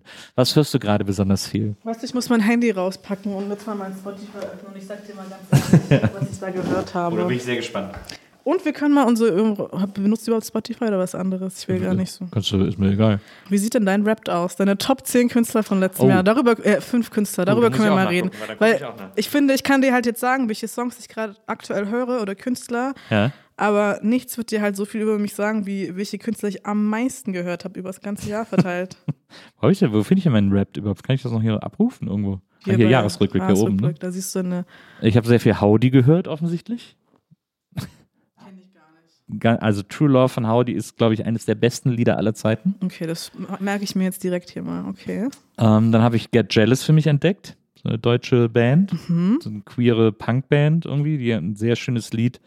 Äh, Das heißt Sophie, wo sie offensichtlich eine Frau davon überzeugen will, mit ihr zusammen zu sein, statt mit ihrem Freund. Und sie soll doch endlich äh, sich für Frauen interessieren und so. Und das ist ein Aha. sehr, sehr niedlicher Song. Mhm, nice. Ähm, Albrecht Schrader äh, habe ich gehört, sehr gerne. Äh, die neue Blur habe ich gehört. Die neue Hives hat mir sehr gut gefallen. Und Weezer höre ich ja sowieso immer. Aha, Weezer. Mhm. Haben die neue Platten rausgebracht? Die haben letztes Jahr sind, glaube ich, die Jahreszeitenplatten äh, erschienen. Nee, letztes Jahr sind sie, nee, vorletztes Jahr sind Jahreszeitenplatten erschienen. Letztes Jahr sind die auf Vinyl dann nochmal rausgekommen. Da habe ich dann das letzte Jahr noch mit verbracht. Okay, und jetzt musst du mir noch mal sagen, wie der erste Song heißt, den ich mir anhöre. Der heißt True Love und die Band heißt Howdy, aber mit Doppel-V statt mit W. Das ist ja jetzt mittlerweile sehr beliebt, ein W immer als zwei kleine So wie bei Vs der Band schreiben. Always. Genau. Zum Beispiel darüber können wir reden. Die All haben Face. Allface. Die haben nämlich einen Song. Ich habe nämlich neulich die Tiny Desk NPR Session von denen angeguckt und es gab immer vereinzelt Songs von der Band, die ich so gehört habe, aber ich bin jetzt kein Mega-Fan oder ich kenne jetzt keine Alben. Ja. Und dann haben die einen Song da angespielt und ich war so weggebufft irgendwie und diesen Song höre ich irgendwie seit zwei Wochen jeden Tag so 15 Mal. Wie heißt der? Tile by Tile. Teil bei Teil. Ja. Ah, das muss ich auch. Das ist von der Band dann. Always. Sehr gut. Aber ansonsten, ähm, meine Spotify Rap Top Artists waren Platz 1 Lana Del Rey, wie oft. Platz 2 Kali Uchis. Dieses Red Moon in Venus Album habe ich super viel gehört. Okay. Kennst du sie? Kali Ne. Uchis? Ne. So eine amerikanische, kolumbianische Künstlerin. Ja. Das Album ist meistens halb Englisch, halb Spanisch. In Mhm. drei Tagen kommt das neue Album. Can't wait Okay. ja, bin großer Kali Uchis Fan. Ähm, was habe ich noch gehört? Dann halt so die Klassiker, die 90s. Elliott Smith ist bei mir immer in den Top 5 und Sparkle Horse habe ich ganz viel gehört. Auch gut. Sagt es dir was? Ja, Sparkle House kenne ich. Da bin ich letztes Jahr richtig drauf reingestiegen und Sparkle House ist irgendwie für mich was zwischen Elliott Smith und Bright Eyes passiert ist. Ja, ich verstehe. Was habe ich denn, was habe ich noch für Artists? Jeff Rosenstock habe ich auch noch viel gehört. Ein Punkrocker, der sein neues Album, glaube ich, letztes Jahr veröffentlicht hat. Ja, also wir haben, wir haben, da- wir haben gut, Wir ja, haben schon ein paar Leute genannt. wir haben schon ein paar Leute genannt, wir haben gute Sachen gehört, wir beide. Auf jeden Fall. Lemon Tricks ist bei mir auch Oh ja. viel drin. Na klar. Das Album war toll. Und das Eve's Tumor Album habe ich viel gehört letztes Jahr. Ähm, Ich, ich, das einzige, ich, äh, Noah habe ich auch noch viel gehört. Die, das war, glaube ich, mein Album des Jahres. Ähm, Du hast viele Sachen, die ich gar nicht kenne. Noah ist so, also das ist, ein Projekt für Genevieve Atadi und Louis Cole. Also so aus diesem Thundercat-Umfeld und so. Aha, mhm, die ja check so ich. ein, so ein LA, so, ein- so ein Jazz-Funk im Grunde genommen machen. Mhm. Ähm, und Noah sind absolut verrückt. Also das da sind Songs dabei, die ich überhaupt nicht checke, wo Solos vorkommen, die in Tone-Ranges stattfinden, von denen ich nicht, überhaupt nicht wusste, dass die existieren. Also es ist crazy wirklich zu hören. Aber es macht total Bock. Wir machen auch sehr witzige Videos, aber es gibt ein Lied, das heißt I'm the President, da ist dann mittendrin ein Piano-Solo, das einen umhaut, weil es auch völlig überraschend kommt. Die habe ich letztes Jahr rauf und runter gehört, die waren echt super. Das musst du mir jetzt auch nochmal hier eintippen. Ja. Das muss ich mir auch Ja, anhören. gebe ich dir gleich. Was ich hier zum Beispiel nie gecheckt habe, ist Lana Del Rey. Die fand ich immer irgendwie, die macht mich, und das ist interessant, die macht mich auf eine komische Art wütend. Warum? Weil ich Jetzt, immer das kommen, jetzt, Ge- kommen wir, ne- jetzt können wir den Podcast nochmal um eine Stunde verlängern. Die Analyse. Warum macht dich Lana Del Rey wütend? Ich, äh, also beginnend, mal. beginnend ab Videogames habe ich die ja irgendwie wahrgenommen. Ich kann dir überhaupt nicht erklären, warum die mich, warum die mich wütend macht. Ich habe bei der immer das Gefühl gehabt, das ist irgendwie so auf so eine Art Fake. Also so, dass die Musik gar nicht so interessiert. Hatte ich immer so das. Echt? Ja. Hast du mal die aktuellen Alben von ihr gehört? Nee, natürlich nicht. Ich habe dann auch einfach irgendwann aufgehört, die zu hören, weil ich gedacht habe, wenn sie mich wütend macht, dann muss ich sie mir auch nicht anhören. Das check ich zu einem gewissen Punkt. Ich merke aber auch, ich will, ich will dich jetzt natürlich unbedingt überzeugen, weil sie auch eines meiner Lieblingskünstlerinnen ist. Also ich finde zum Beispiel den letzten Albumtitel auch super. Ich finde Ja, die, die Tunnel die, die Artworks sind immer ganz gut und die, und die Titel sind eigentlich auch ganz gut von ihr. Und den neuen Titel finde ich besonders gut. Aber ich kann mich nicht dazu durchringen, es mir anzuhören, weil ich einfach sofort wütend werde, wenn ich die, wenn ich die Stimme höre. Oh, voll traurig. Ja. Ich habe auch das Gefühl, so ein paar Alben sind auch ein bisschen schwer zum Reinkommen, aber ich würde wirklich behaupten, dass dieses Norman fucking Rockwell Album von 2019 wirklich eines der besten Alben des Jahrzehnts ist. Ja. Sie ist so eine gute Songwriterin und Sängerin, auch ihre Range einfach. Ich erzähle dir jetzt einfach, warum ich von ihr fasziniert bin. Ja, und ich weiß noch damals, als Videogames im Fernseher war, ich war so, oh mein Gott, wer ist sie? Und ich glaube einfach, ähm, sie ist einfach total wichtig für eine ganz große, viele Generation von äh, jungen Mädels und ähm, hat da einen ganz soften Spot. Und ich glaube, sie ist krasser Musikfan und es spricht sie auch in ihren Songs an. Es gibt viele Referenzen, wo sie dann irgendwie genauso Leute wie Courtney Love oder Johnny Mitchell einfach mitten im Song irgendwie anspricht, was Ja. ich irgendwie lustig oder interessant finde. Ähm, sie ist, glaube ich, auf jeden Fall Musikfan und vor allem ist sie eine unfassbar gute Sängerin, auch Songwriterin. Ich checke aber, dass sie halt so voll das Phänomen ist und dass viele Leute von ihr abgeschreckt sind und dass es auch Seiten an ihr gibt, die nicht so äh, ansprechend sind für viele. Aber ich leg dir trotzdem das Norman fucking Rockwell ans Herz, aber ich merke schon, deine Haltung ist sehr abgewiesen.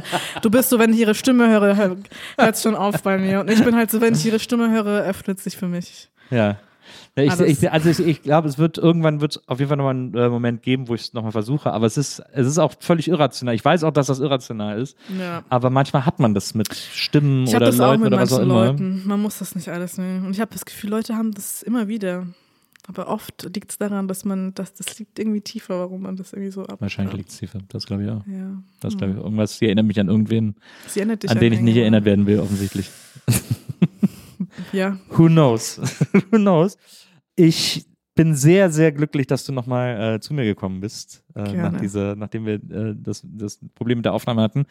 Deswegen vielen, vielen Dank. Und äh, ich bin sehr aufgeregt, wenn jetzt, äh, wonach deine neuen Alben klingen werden. Ich werde mich da jetzt mal ein bisschen durchhören, durch die ganzen Musiktipps und dann äh, versuchen zu wetten, in welche Richtung es gehen wird. Aber ich hoffe, dass du uns noch sehr lange erhalten bleibst mit deiner Musik, weil das, ich finde, äh, ich finde es jedes Mal aufregend, neue Sachen von dir zu hören.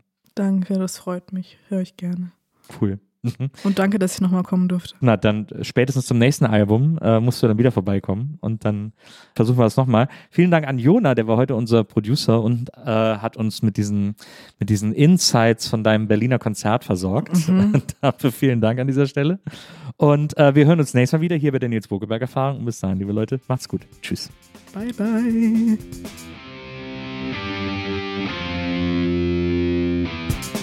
Die Nils Bokeberg Erfahrung. Von und mit Nils Buckelberg. Eine Produktion von Pool Artists.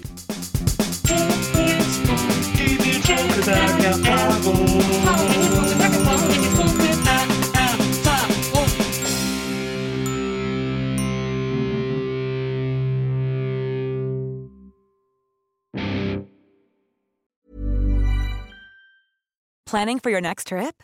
Elevate your travel style with Quince. Quince has all the jet setting essentials you'll want for your next getaway, like European linen, premium luggage options, buttery soft Italian leather bags, and so much more. And is all priced at 50 to 80% less than similar brands. Plus, Quince only works with factories that use safe and ethical manufacturing practices. Pack your bags with high-quality essentials you'll be wearing for vacations to come with Quince. Go to quince.com/pack for free shipping and 365-day returns.